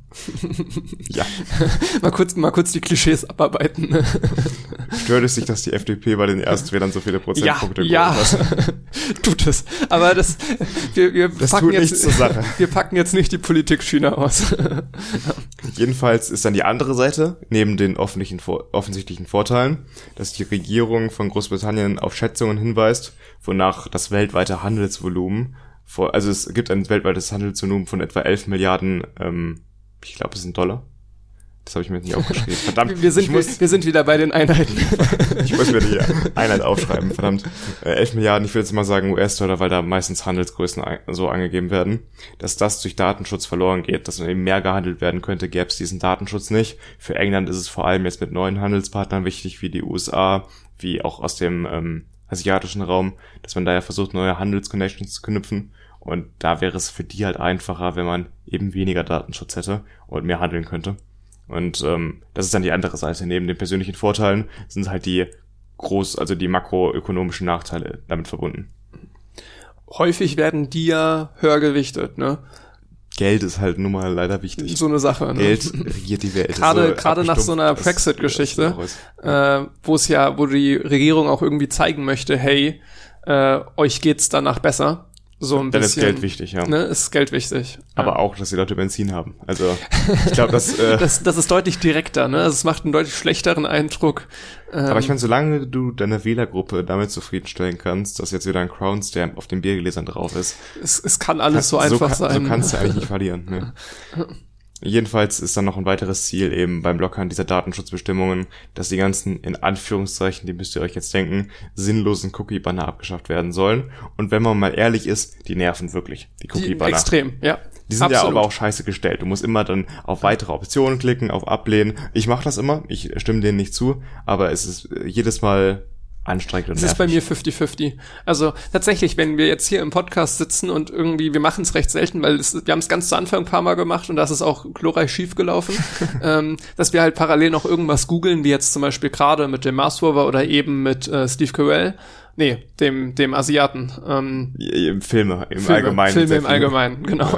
Ja. Äh, das, das machen wir relativ selten, aber da wäre es jetzt, wenn da so ein riesiges Cookie-Banner aufploppt, dann drücke ich halt einfach schnell auf Akzeptieren. So, ich bin so schon in Zeiten und muss irgendwie äh, schauen, dass es jetzt nicht auffällt, dass ich jetzt gerade noch parallel am Lesen bin, während ich eigentlich zuhöre oder sogar spreche. Ja. Ähm, und da ist es halt so ein typisches Ding, du klickst einfach auf Akzeptieren. Hey, wenn ich jetzt viel Zeit hätte, würde ich also es ist bei mir 50-50, würde ich sagen. Ja, also ich versuche wirklich darauf zu achten. Es gibt ja auch viele Seiten leider, die das so machen, entweder ein Abo-Modell oder Cookies akzeptieren. Stimmt. Da ja. hast du keine Wahl. Das ist leider Das ist so. tatsächlich bei so, bei vielen Nachrichten. Ja. ja. Genau, bei sowas ist es relativ viel. Allerdings, äh, da wo es geht, mache ich es immer. Aber die Umsetzung ist halt nervig, die könnte man besser gestalten. Mhm. Ich finde es gut, dass es das gibt, aber man sollte irgendwie verpflichtend einführen, es braucht immer einen Knopf mit einer Mindestgröße, der immer direkt auf der ersten Seite beim Cookie-Banner zu sehen ist, wo man alles ablehnen darf. Ja, also keine Ahnung, ich finde, ich fände sogar irgendwie eine Lösung, dass mich einfach kein Cookie-Banner mehr nervt äh, und ich trotzdem Datenschutz habe. Ne? Jetzt nicht sagen einfach an, sondern das aber ist ich ja eben ein Opt-in ne, nach dem Gesetz. Ja. Das heißt, du musst dich wirklich aktiv dafür entscheiden. Und dieser Cookie-Banner, der versucht ja natürlich diese Entscheidung abzunehmen, aber es ist nicht ganz in dem Sinne des Erfinders. Also meinetwegen könnte man sagen, ein Klick und das Ding ist dann weg und ich bin raus. Das finde ich auch eigentlich das, eine sinnvolle äh, Regelung. das wäre schön, aber ich fänd's noch besser, wäre dieses Cookie-Banner einfach nicht da und ich hätte vielleicht unten rechts so, hier kannst du Cookies anschalten. Äh, das wäre mir eigentlich noch lieber. Aber klar, jetzt musst du irgendwo dann halt auch die Firmeninteressen mit ins Spiel bringen und dann Also, ist natürlich die Frage. Der britischen Regierung geht's hierbei vor allem um die kleinen Unternehmen, die sich dann immer sehr viel mit Regularien auseinandersetzen müssen und gucken müssen, dass ihre Website richtig gestellt ist, damit die keinen rechtlichen Ärger bekommen. Für Große soll sowas weiterhin gelten, solche Regeln, aber die wollen es vor allem für den Mittelstand halt abbauen. Was ich verstehen kann, aber vielleicht macht, tut es da auch eine einfachere Umsetzung dieser Regeln und nicht eine komplette Abschaffung. Oh. Ähm, Was ich noch gefunden habe, auch eine ganz spannende Sache, knüpft. Noch hast eine, noch was, ja? eine Sache dazu würde ich noch sagen. Gerne. Weil eben das, das auch nicht ohne Konsequenz, ohne Konsequenzen bleibt, was da die britische Regierung gerade macht. Nämlich droht jetzt Brüssel damit, äh, dagegen was zu unternehmen. Nämlich gibt es sowas, äh, das nennt sich Angemessenheitsbeschlüsse zwischen der EU und Großbritannien. Die waren auch Teil des äh, Vertrags, der da geschlossen wurde beim Brexit. Und die besagen, dass halt Daten aus der EU nach Großbritannien frei fließen dürfen von EU-Bürgern, weil halt Großbritannien noch gewisse Datenschutzstandards hat, die die äh, quasi verteidigen, die Daten der EU-Bürger. Und die EU kann das einseitig aufkündigen, wenn die der Meinung sind, dass die Datenschutzbestimmungen in, der in Großbritannien nicht mehr ausreichen. Und damit wurde jetzt auch schon von der Kommission gedroht, dass das gemacht wird. Und das Problem wäre halt, dass dann die ähm, Engländer, also die, vor allem die britischen Unternehmen, sehr, sehr viel weniger mit den Daten halt der EU-Bürger umgehen dürften. Und das würde enorme wirtschaftliche Konsequenzen haben für diesen Mittelstand gerade eben, die die britische Regierung ja fördern möchte. Und das bedeutet, die EU hat da schon noch ein Mittel, womit sie jetzt Druck ausüben kann, obwohl Großbritannien gar nicht mehr in der EU drin ist. es ist jetzt, es ist jetzt sehr weit hergeholt, aber gerade hattest du äh, britisch gesagt, da habe ich gedacht, eben Großbritannia, Briten ist das Wort, ne? Ja, ja, genau, Briten. Briten. Aber ja. Briten fasst eigentlich nicht die Nordirländer mit Das ein. stimmt, ja. Die hängen da ja auch noch mit drin. Nee, auf jeden Fall äh, wollte ich nur sagen, dass Brüssel da doch noch einen Hebel hat. Und das kann, die Situation kann sich auch noch weiter zuspitzen. Also ich bin mal gespannt, wie das weitergeht. Ich will das auf jeden Fall ja verfolgen. wer- was für eine Richtung das geht, ne? Ähm, also es ist nicht gegessen. Der Brexit ist zwar äh, vollzogen, aber die hängen immer noch zusammen, die beiden, also die Staatenstrukturen. dass es so richtig gut geht, kann ich mir kaum vorstellen. Also das ist ja schon so ein Bruch da, aber diese, diese unmittelbare Nähe und diese krasse Abhängigkeit voneinander in beide Richtungen in Absolut. gewisser Hinsicht, das kann eigentlich nicht gut funktionieren. Aber ich bin eigentlich ganz froh darüber, dass wir die EU haben, die dann da auch Druck macht gegen quasi Drittstaaten, wie es jetzt Großbritannien auch ist, für Datenschutz und für die Werte, für die sie eigentlich einsteht. Wenn sie das bei allen Themen so machen würde, wäre das toll. Einfach für so ein paar Grundwerte einstehen. Aber hier finde ich das echt gut. Ich habe noch was, um an das erste Thema ein bisschen anzuknüpfen. Und zwar geht es auch im weitesten wieder um Mikrochips, aber diesmal mehr in der Anwendung. Ähm, und zwar auch ein ganz interessantes Forschungsprojekt. Ähm, ich habe mich am Anfang, als ich dazu einen Artikel gelesen habe, die ganze Zeit gefragt, wofür ist das eigentlich gut?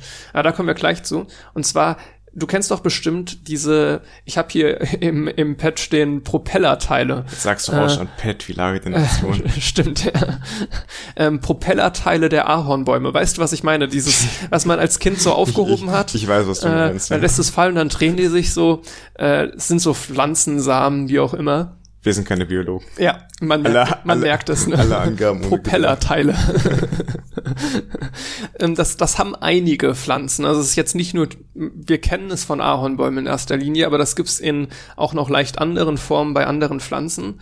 Ähm, und das Ganze funktioniert halt über so Luftwiderstand und durch die Drehbewegung ist dann auch eine gewisse Stabilisierung mit drin und dadurch fallen die halt recht langsam zum Boden und drehen sich. Äh, und das haben sie jetzt versucht, technisch einmal nachzubilden. Ähm, das Ganze sieht jetzt nicht so aus wie die Pflanzensamen von den Ahornbäumen, sondern hat mehr so eine äh, sternförmige Flügelstruktur. Da werde ich auch mal einen Link in die Shownotes packen, da kann man sich ein äh, Video dazu angucken. Ich meine, das ist auch von Nature. Ähm, und was da erstmal faszinierend ist, ich habe Jan vorhin mal ein Bild gezeigt, die sind mega klein. Der Vergleich auf diesem Bild war eine Ameise. Und das war wirklich verdammt klein im Vergleich zu dieser Ameise. Also kleiner als der Kopf der Ameise. Ja. Ähm, jetzt ist die Frage, was ist der Kopf der Ameise? Aber jetzt, wenn man das Foto sieht, sieht, dann weiß man, was ich mit Kopf der Ameise meine. Ja.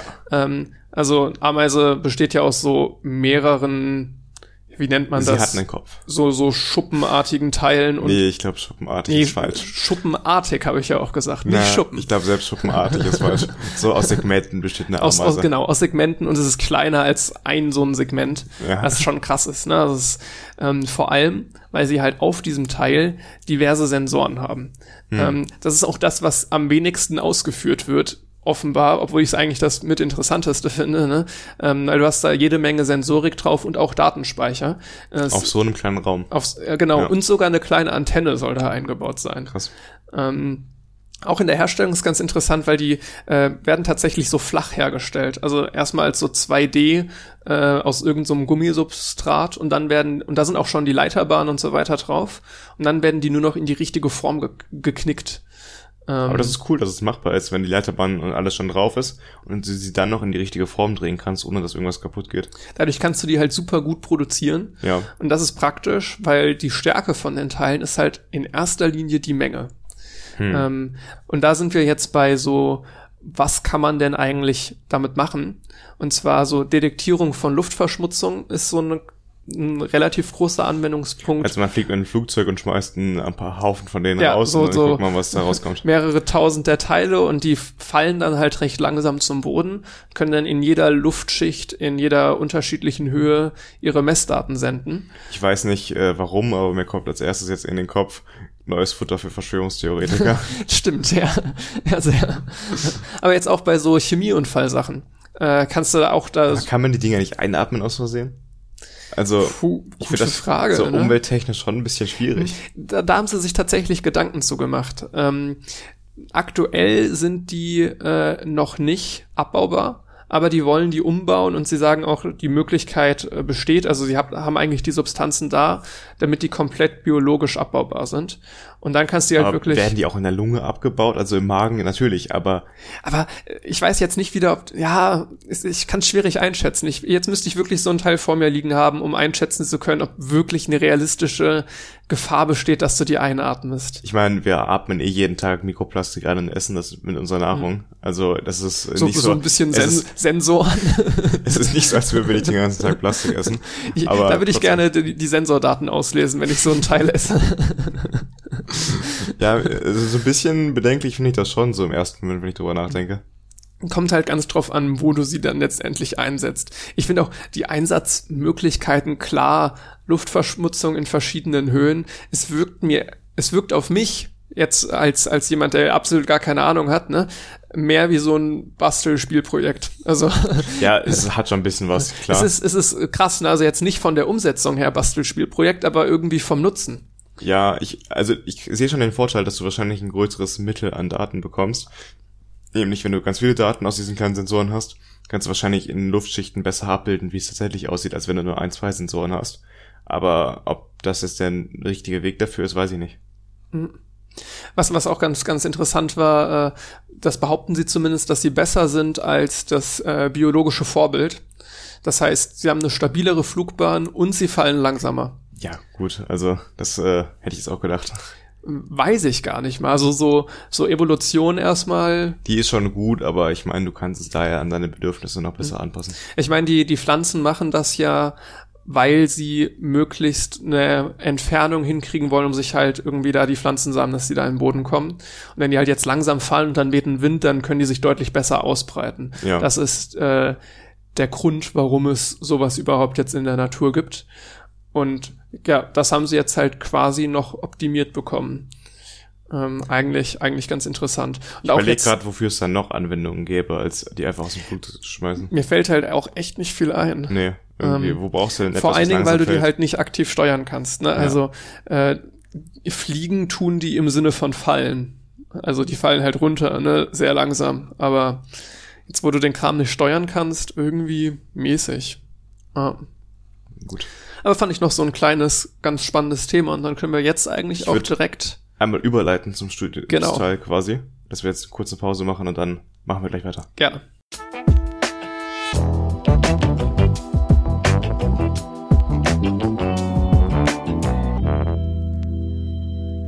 Jetzt aber zu den letzten anderthalb Wochen. Warum wir so gestresst sind, warum diese Folge kurz, so kurz ist, wer ist schuld? also Dienstag hatten wir vor über einer Woche, also nicht letzten Dienstag, sondern vor die Woche haben wir den Zweitermin Hömer geschrieben. Genau. Der für mich zum Glück äh, halbwegs positiv verlaufen ist. Immerhin das. Jedenfalls äh, haben wir dann am Mittwoch sofort gestartet mit diesem Projekt. Das hieß äh, MATLAB means Lego Mindstorms. Und da ging es darum, dass wir mit Lego-Robotern, die, dass wir die programmieren mit MATLAB und damit so kleine Aufgaben ausführen etc. Und äh, da gab es eine Reihe an Pflichtversuchen und am Ende halt einen Wahlversuch, wo man so quasi machen konnte, was man wollte. Und das hat jetzt insgesamt zehn Tage gedauert.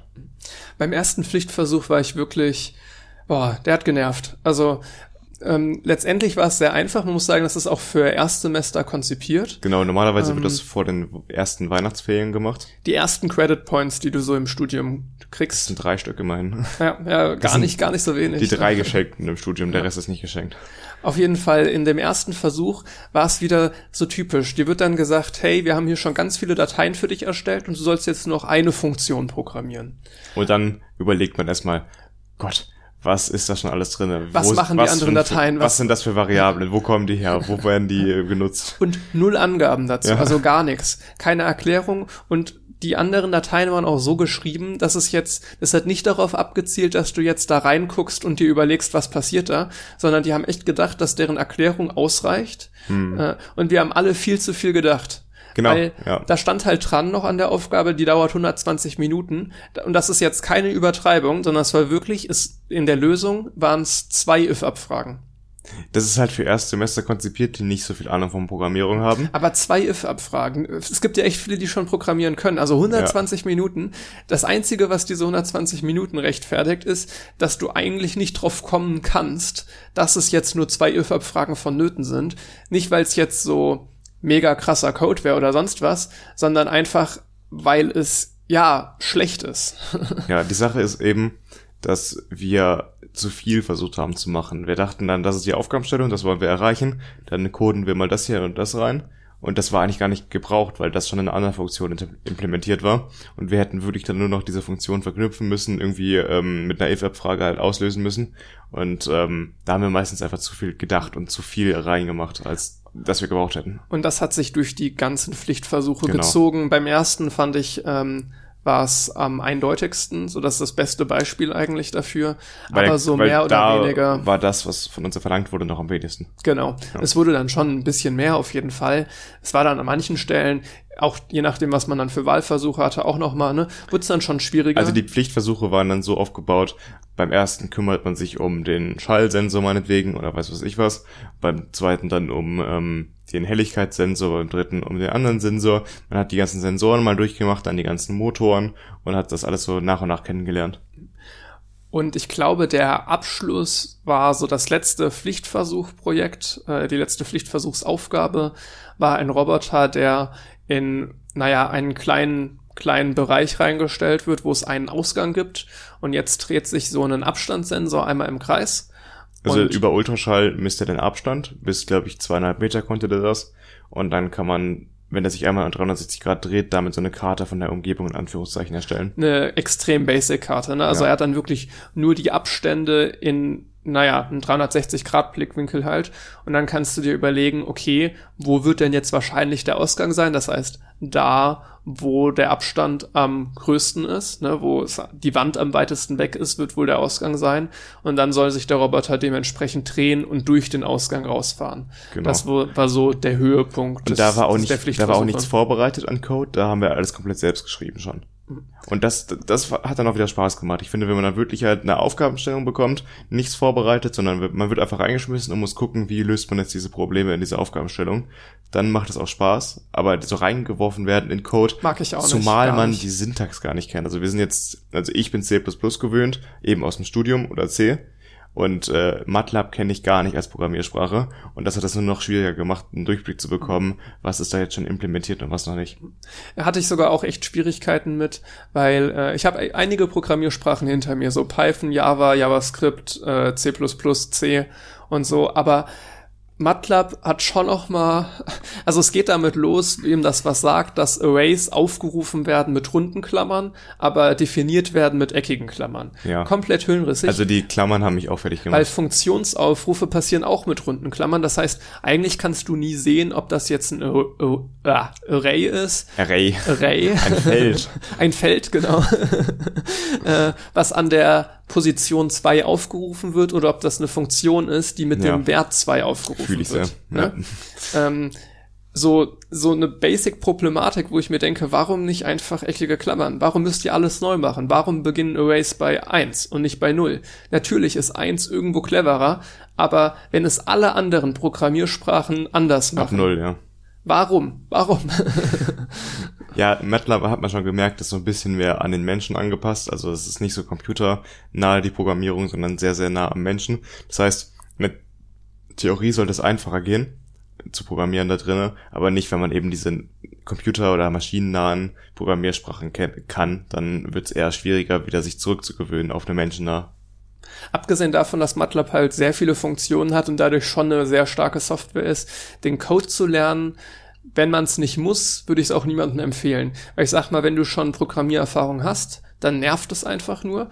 Klar, du kommst da halbwegs rein und es ist auch vieles ähnlich wie bei anderer Programmierung, aber es ist einfach nervig. Ja. Und wenn du noch keine Programmiererfahrung hast, mach es nicht als erste Programmiersprache. Nee, also ich glaube, das frustriert auch einfach nur. Ja. Das also fand du, ich du auch kannst auch dann nicht so leicht umsteigen. das gesamte Projekt war ja auch, glaube ich, ein bisschen frustrierend für Erstsemester, weil du so oft hängen bleibst und an so einfachen Sachen wie der Syntax dann eben nicht weiterkommst in dem Projekt.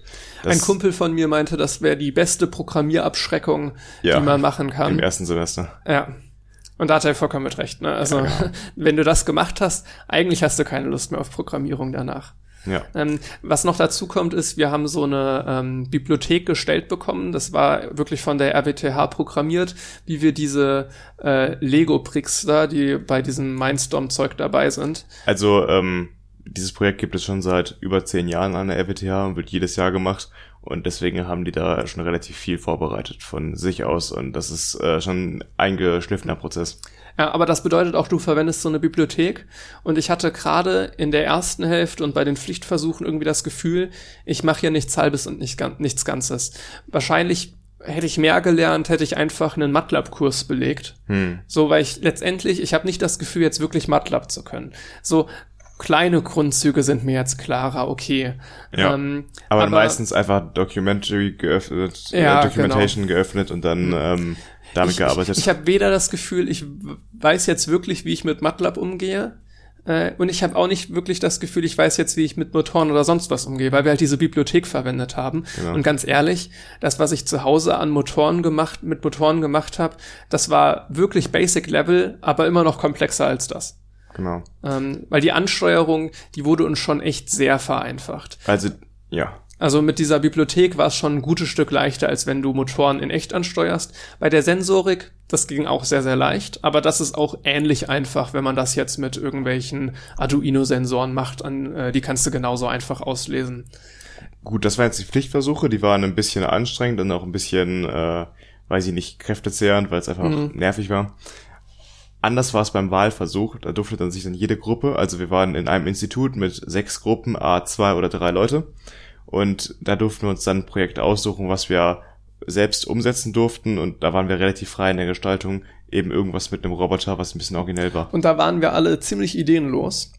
Ähm, und ja, das also es hätte hatte ein paar Ideen gegeben, aber, äh, aber jetzt nix so nichts- Umwerfendes. ja, Ne? wir hatten dafür Ähm. zwei, drei Tage Zeit, das heißt, es muss schon etwas sein, wo man ein bisschen mehr Zeit reinsteckt. Und dadurch, dass wir alle so ein Stück weit ideenlos war, hat sich dann eine Sache durchgesetzt, äh, die ganz witzig ist. Ich, vielleicht kennen es paar von euch, und zwar Battlebots heißt das. Das gibt es, ich glaube in Amerika ist das äh, Es gibt's überall, glaube ähm, ich. auf jeden Fall im Prinzip Roboterkämpfe. Genau. ähm, du baust einfach einen Roboter und äh, andere Teams auch und der beste Roboter gewinnt dann im Kampf. Das klingt jetzt erstmal so rudimentär und brutal und sonst was, aber das ist wirklich, das machen MIT macht bei diesen Roboterkämpfen mit. Äh, große Unis schicken da ihre Ingenieurteams zum Teil hin, die dann diese Battlebots bauen und die dann gegeneinander antreten. Ähm, Gibt es zum Teil, ich weiß nicht, ob es jetzt nur Internet oder auch Fernsehübertragung sind, aber mit krassen Motoren, äh, mit krassen Moderatoren erinnert so ein bisschen an E-Sport-Veranstaltungen, finde Mhm, ich Ja. ähm, ist schon ein großes Ding. Und da hatten wir dann gesagt, hey, klar, wenn irgendeine Gruppe eine Idee hat, was sie machen können, äh, sollen sie das machen, aber jeder, der jetzt nicht so eine coole Idee hat, lass uns ein Battlebot-Turnier veranstalten. Und das hat dann darin geendet, dass halt alle sechs Gruppen, die wir da in dem Institut waren, sich für den Battlebot entschieden haben. Und deswegen hatten wir dann sechs verschiedene Battlebots am Ende. Das genau. ist äh, schon ziemlich cool, dass da alle mitgemacht haben, weil so hat das auch ein bisschen Sinn ergeben, so ein Turnier dann wirklich auszuspielen. Äh, wir hatten dann auch manchmal ein paar Extra-Funktionen, die jetzt nicht unbedingt aufs Battle ausgelegt waren. Zum Beispiel hatte ich sehr schnell festgestellt, dass ich wenig Spaß am Lego-Bauen habe. Hm. Aber Lego-Bauen... Ich würde das eins nach dem anderen machen. Ich würde erstmal sagen, was die Ziele denn waren von dem Kampf. Okay, ja, gerne. Dann können wir darüber auf, äh, dahin gehen, äh, da, darauf kommen, wie wir dann, dann die, ganzen Battlebot aufgebaut haben. Also das Ziel war dann im Endeffekt, entweder man schiebt den gegnerischen Bot aus einem gewissen ähm, Quadrat raus. Also wir hatten dann, glaube ich, am Ende 2x2 Quadrat genommen. Genau. Und ja. wenn man den rausschiebt, hat man gewonnen. Oder wir hatten alle eine genormte ähm, Box, wo ein Ball drin lag. Wir hatten so Kugeln, die dann da drin lagen. Ein bisschen wie diese Bälle aus so einem Bällebad. Genau. Äh, ähnliche Größe. Und das Ziel war halt, äh, entweder den rauszuschieben oder halt diese Kugel rauszustoßen beim anderen. Und wenn die rausgestoßen ist, hat derjenige auch verloren. Das heißt, man hatte so zwei äh, Ziele, ohne dass man den Roboter den anderen komplett zerlegen musste, weil bei den anderen Kämpfen geht es ja meistens darum, von den Unis etc. den anderen Roboter komplett zu zerstören. Und das konnten das, das wir mit dem Lego nicht, jetzt ja. nicht machen. Ja, genau. Das wäre Dieses mit den, mit den Bällen, das kann man sich ein bisschen so vorstellen. Im Sportunterricht gibt es doch dieses Spiel, wo sich alle so ein ähm, Bändchen irgendwie in die Hose irgendwo reinstecken so, oder genau. so festmachen. Ja. Dann zieht man sich das raus. So ein bisschen was da, so, so ein Käfig, der dann halt wirklich außen exponiert am, am Roboter dran ist den man dann halt einfach kaputt fahren oder irgendwie abschlagen oder den Ball da einfach rauskicken kann. Ähm, das war halt noch eine Option zu gewinnen. Genau, und das hat dann dazu geführt, dass wir sonst, glaube ich, nur noch eine Regel hatten, maximal vier Motoren an unserem Roboter. Mehr geht auch eh nicht, weil der, äh, dieser Prick, so das Herzstück, die, die Hauptplatine quasi, nimmt eh nicht mehr als vier Motoren. Es gab Teams, die zwei Bricks draufgebaut haben auf den äh, Roboter. Das, das bringt ja. insofern, äh, also das einzige, die, dieser Roboter hatte auch genau gewonnen, aber der zweite Brick hatte keine Funktion, sondern eigentlich im Nachhinein, der, der war mal mit der Intention einer Funktion gedacht. Insofern ist es auch okay, aber letztendlich war der Riesenvorteil daran, dass das Ding halt schwerer auf der Achse ist ja. und dadurch deutlich besser schiebt. Also es hat einen klaren Gewichtsvorteil, dieser, dieser Roboter dann. Insofern war es ganz clever mit dem zweiten Prick, aber elektrischen Nutzen hatte das Ganze Jedenfalls nicht. hatten alle sechs Teams quasi das gleiche Ziel, aber die Ausarbeitung dann, wie man dieses Ziel erreicht, beziehungsweise wie man verhindert, dass man selbst besiegt wird, die, dafür gibt es so viele Möglichkeiten, dass halt jedes Team einen sehr individuellen Roboter hatte und ich glaube, es gab keinen, der sich groß geähnelt hat. Also alle waren wirklich einzigartig. Das hätte man im Vorfeld gar nicht mal gedacht. Nee, also ähm, ich hätte gedacht, dass es viele Möglichkeiten gibt, aber dass sie sich so stark unterscheiden, die Roboter, hätte ich nicht gedacht, nee. Also ich weiß noch, am ersten Tag, da ist es dann schon recht schnell dazu gekommen, dass alle genau den gleichen Steuerungscode implementiert haben. Mit WASD ähm, oder den genau. Pfeiltasten. Äh, natürlich, ne, jetzt zu sagen, hey, wir machen mit Pfeiltasten und so weiter, das ist jetzt, natürlich machen das alle gleich. Aber exakt die gleiche Methodik, wie man das jetzt ans Laufen bringt. Das, das hatte dann, eine Gruppe findet das dann und dann setzt sich das halt bei allen durch. Ja. Ähm, na gut, jetzt bei so einer Standardsache ist das auch okay. Wir hatten auch mal zu Anfang gesagt, so bei diesen Grundsachen wie jetzt einfach nur das Ding fährt, dass wir uns da auch gegenseitig helfen. Es ist halt einfach scheiße, wenn dann eine Gruppe hängen bleibt und dann hast du dann einen Roboter, der noch nicht mal richtig fahren kann, dann naja, müssten sie sich eigentlich was Neues ausdenken, weil du kannst da bei diesem Turnier nicht mitmachen und dein Roboter fährt nicht. Genau. Dann hast du noch eine andere Fernbedienung gebaut. Äh, genau, ja. Ich habe halt, äh, wo ich eben drauf hinaus wollte, nicht so wirklich Spaß am Lego bauen und mein Teampartner hatte das auch nicht.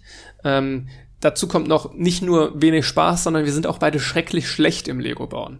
Okay. Ähm, das Problem ist nur, für sowas wie Battlebots hat sich zumindest im Nachhinein herausgestellt, der entscheidende Faktor ist nicht die Elektronik, wie man vielleicht erstmal die denkt. Software.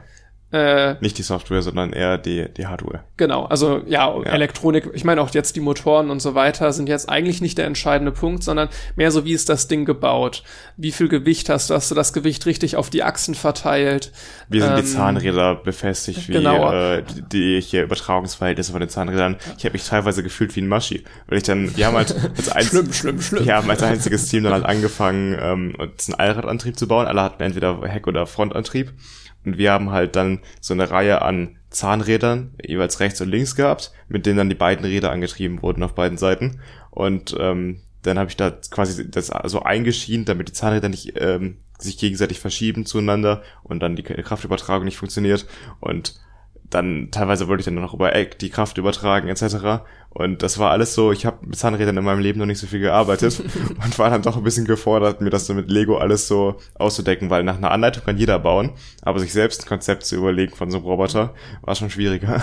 Gerade das Lego hat, also wie gesagt, ne, Lego war einfach nicht so unser Ding und wie, es hat also sich dann Lego halt, schon, das darf man sich nicht vorstellen, wie Klötzchen aufeinander stecken. Da geht's Nee, ja wirklich klar. viel darum, halt mit Achsen und ähm, ich meine, wer ne- Mindstorm, dieses, diese Mindstorm Lego Sachen kennt, der weiß auch, was wir meinen, ne? Lego Das ist, Technik halt. Äh, genau, Ja. das ist nicht so rudimentäres äh, Steinchen äh, bauen da.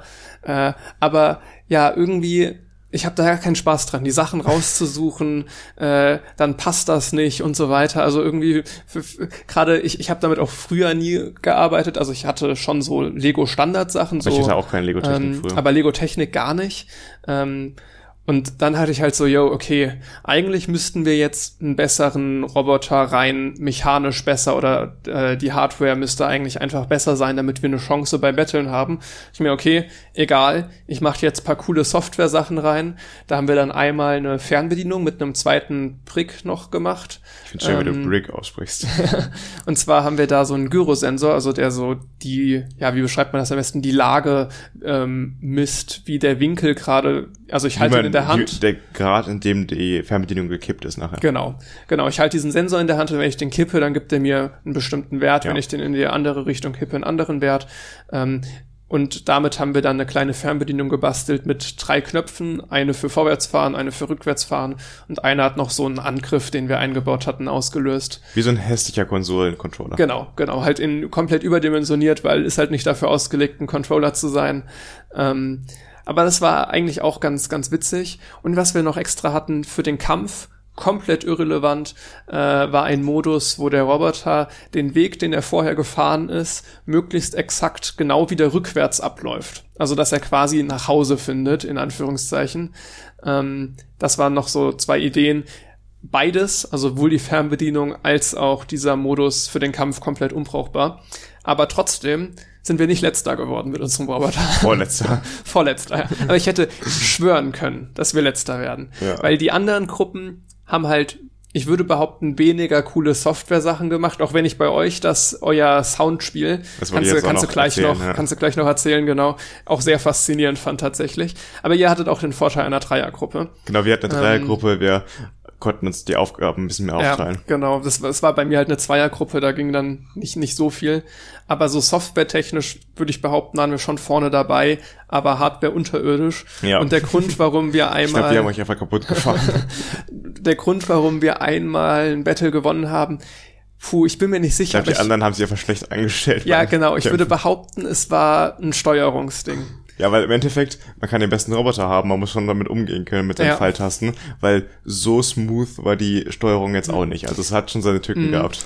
Ähm, wir haben tatsächlich die, wir haben immer ein Best of Three gemacht und das eine Mal, wo dann mein Roboter beziehungsweise von mir und meinem Teampartner ähm, gewonnen hat, war tatsächlich durch Ball rauskicken und die meisten Battles sind eher geendet mit rausschieben. Genau. Ähm, es waren beides zwei vergleichsweise leichte Roboter, die da gegeneinander gekämpft haben. Und ähm, unser einzig wirklich effektiver Angriff war eine Art Propeller, der dran war. Der sich auch nur in Ja. eine Richtung drehen konnte. Äh, der konnte sich nur in eine Richtung drehen, aber der hat richtig, also der war ziemlich lang und hat richtig viel Speed bekommen. Also der Speed war eigentlich der entscheidende Faktor. Ich Ich musste hatte den immer Angst, dass er durchbricht. Der war halt sehr dünn und sehr lang und hat dann immer mit voller Kraft, wenn er irgendwo hängen geblieben ist, da durchgedrückt. Der war sehr gebogen jedes Mal. aber, aber wenn der dann halt gegen so einen Ball klatscht, dann Ja. äh, kriegst du halt den Ball raus. Aber du konntest ihn auch nicht Höhen verstellen und so weiter, deswegen war Das, das, haben wir vor jedem Kampf schon gemacht. ja vor jedem Kampf, aber das ist ja auch keine wirklich, äh, Ja, das muss ja nur auf Ballhöhe sein. ja. Ja, genau. Also jedenfalls erzähle ich jetzt mal ein bisschen von unserem Roboter. Wir haben das so gemacht, dass wir, ähm, also jedes Team hatte eigentlich neben den Kampfeigenschaften auch noch was aufgebaut, einfach so nebenher, was ganz cool war, um sich so ein bisschen abzuheben. Und unser Team hatte nämlich äh, Songs komponiert quasi. Da muss ich einfach meinen Teampartner mal hervorheben, der sich ein bisschen mehr mit Musik auskennt als ich. Der hat sich dann die Noten rausgesucht, zum Beispiel vom Imperial March oder von der Cantina Band, also von dem Cantina Song aus Star Wars.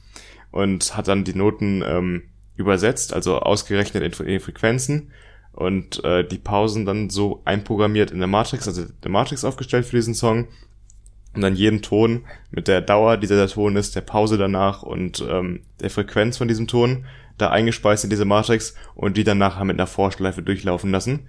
Und so konnte man wirklich gut diese Songs hören und erkennen. Also es hat sich, äh, dafür, dass der Glück eigentlich gar nicht ein so gutes Musikinstrument ist, hat sich das ziemlich gut angehört. Fand ich auch. Und so hatten wir dann drei Songs. Der We Are the Champions Song von Queen war nicht ganz so gut wie die anderen beiden, aber hat auch so halbwegs funktioniert.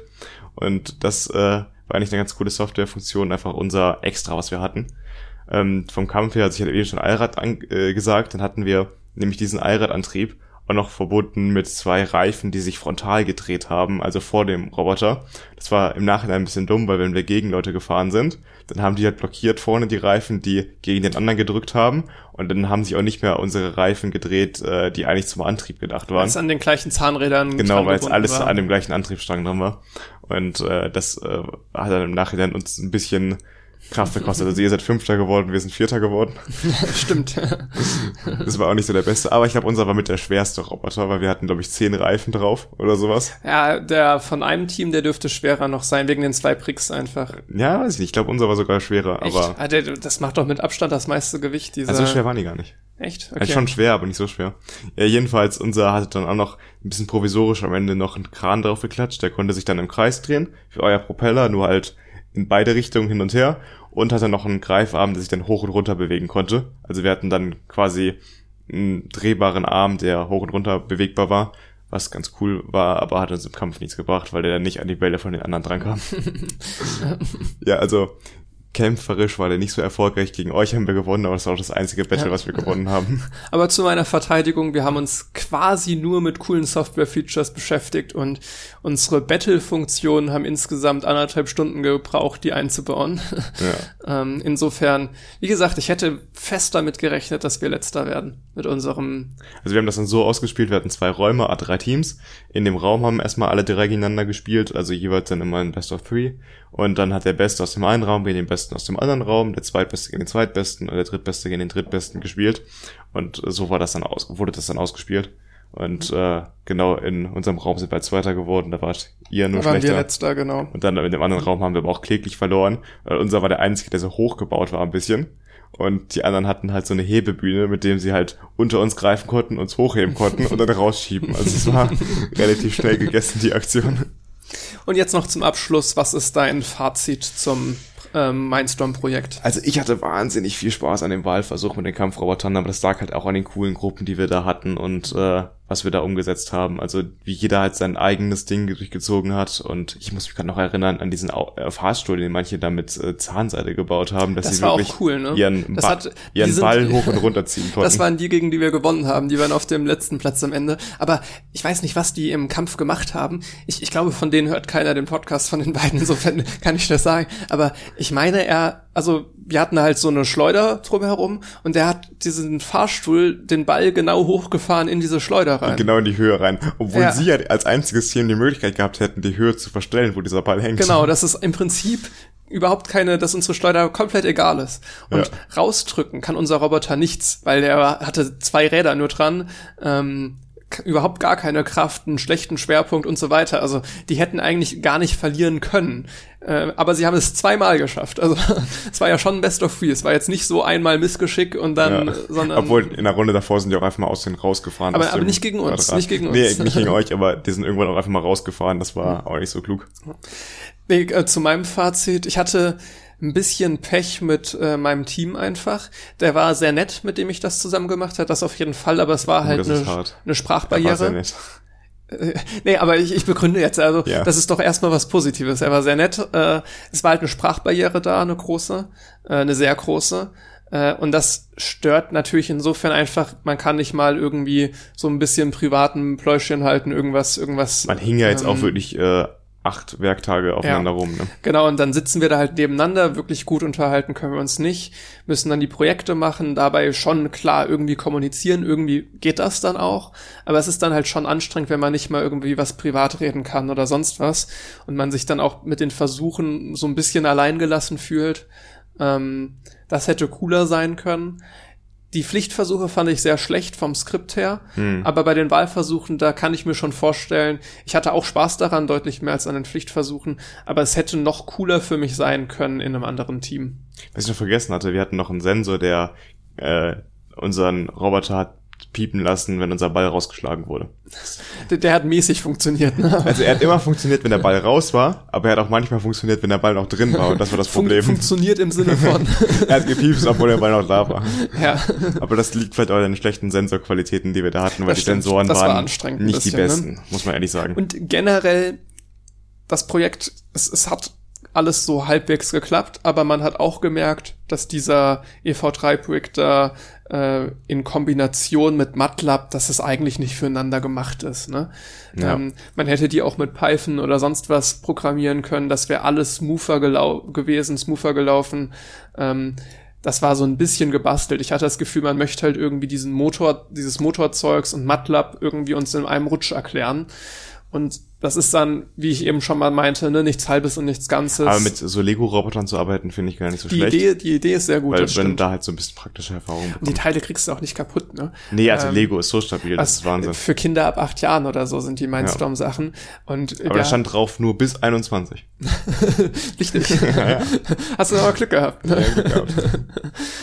aber wo wir da zum Teil irgendwie die Motoren dann auch in voller Rot Rotation werden die dann auf einmal blockiert und dann gehen die auch trotzdem nicht kaputt. Ja, das so, euer? Ding ja nicht durch durchgebrochen. Das ist nach jeder Runde, weißt du, wenn ihr immer noch ja, da drin hakt. Da hatte ich weniger, da hatte ich bei anderen fast mehr Sorge also, tatsächlich. Das war ein kleiner Stab bei euch, der gefühlt 30, 40 Zentimeter lang war und volle Kraft gegen irgendwas anderes Ja, der hat richtig schnell rotiert. Also das, das war ah. schon, das war, war dadurch schon, war schon kritisch stark. teilweise, ja. Ja. Ähm, ja, aber da hatte ich sogar eigentlich nicht so Angst. Eher bei euren Zahnrädern, die dann zum Teil blockiert haben und dann so ganz äh, mein, unsere Zahnräder nicht, wie in der coolen Schienung. Die haben super ineinander gegriffen. krass geknirscht. Nee, nee, bei uns immer. nicht, bei anderen Teams. Was die bei haben, anderen? Die haben das nicht so gut. Das hat sich nämlich viel, viel ungesünder angehört, ja. als bei uns der, dieser Dreharm. Ja. ja. Nee, jedenfalls, äh, das Fazit würde ich sagen, hat Spaß gemacht. Ich äh, finde es eigentlich ganz gut, dass es so gemacht wird an der Uni. Ein paar einzelne Punkte könnte man noch verbessern, aber ich finde es gut, dass es die Uni sowas anbietet. Und gerade als Anfangs-Einsteigerprojekt, so wenn man noch Auch in der Kennenlernphase ja. ist, äh, eigentlich sehr schön. Ja. Dann kommen wir zum Ende. Es ist doch länger geworden, als ich erwartet hätte. Wir Stunde sind bei 15, ja. Stunde 16, ja. Genau. Um den Dreh und dann bis in zwei Wochen. Genau, bis dann. Ciao. Tschüss. Das war 2 mit Potenzial. Jeden zweiten Freitag erscheint eine neue Folge überall, wo es Podcasts gibt. Anmerkungen, Feedback oder Themenvorschläge kannst du uns gerne per E-Mail zukommen lassen oder du schaust mal bei Twitter und Instagram rein. Alle Infos in den Show Notes.